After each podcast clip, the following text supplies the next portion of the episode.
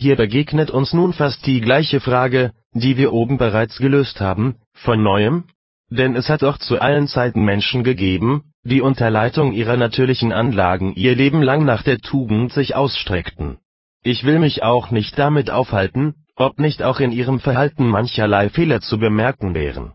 Sie haben eben doch mit ihrem Elfer um die Rechtschaffenheit den Beweis geliefert, dass in ihrer Natur etwelche Reinheit vorhanden war. Zwar müssen wir von der Frage, was derartige Tugenden vor Gott für einen Wert haben, noch ausführlicher sprechen, wenn wir von dem Verdienst der Werke zu reden haben. Aber es muss auch schon an dieser Stelle das gesagt werden, was zur Behandlung unseres gegenwärtigen Fragstücks erforderlich ist.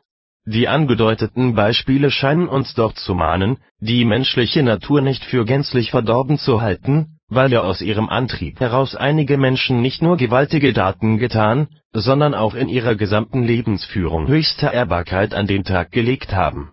Aber an dieser Stelle kann uns die Einsicht helfen, dass die Gnade Gottes auch innerhalb dieser Zerstörung der Natur doch noch Raum hat, freilich wirkt sie nicht reinigend, sondern innerlich hemmend denn wenn der Herr aller Menschen Gemüt in seine Gelüste dahinrennen und ihm den Zügel schießen ließe, dann müsste tatsächlich jedermann zugeben, dass all das Böse, das Paulus an der ganzen Natur verurteilt, in vollem Maße auf jeden von uns zuträfe.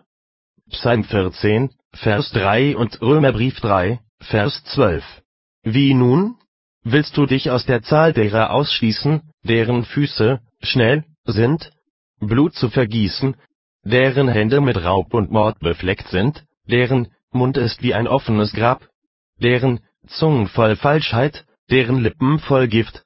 Römerbrief 3, Vers 13, deren Werke unnütz, ungerecht, verderbt, todbringend sind, deren Geist ohne Gott, deren Innerstes eitel Bosheit ist, deren Augen zu heimlicher Nachstellung und deren Herzen zu offenem Widerstand bereit sind, kurz, deren ganzes Wesen zu unendlich vielfältigem Laster fähig ist?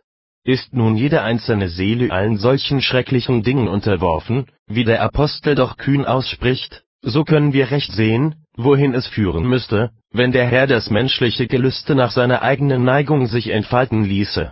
Da wäre kein Raubtier, das sich rasender gebärdete, kein wilder Sturzbach, dessen Fluten furchtbarer die Ufer überschwemmten, aber der Herr heilt bei seinen Auserwählten diese Gebrechen auf besondere Art, wie wir noch zeigen müssen.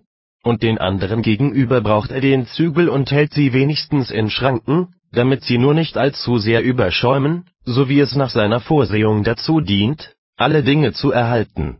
So werden also die einen aus Scham, die anderen aus Furcht vor den Gesetzen daran gehindert, in wildem Losbrechen allerlei Schandtaten zu begehen, obwohl sie weiterhin ihre Unreinigkeit nicht verbergen können. Andere sind der Überzeugung, eine rechte Lebensführung sei etwas Nützliches und Gutes, und deshalb eifern sie doch einigermaßen danach.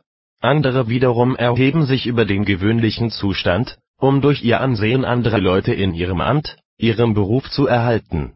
So legt Gott in feiner Vorsehung der Verderbtheit der Natur Zügel an, damit sie nicht zur vollen Wirkung hervorbreche, aber inwendig macht er sie nicht rein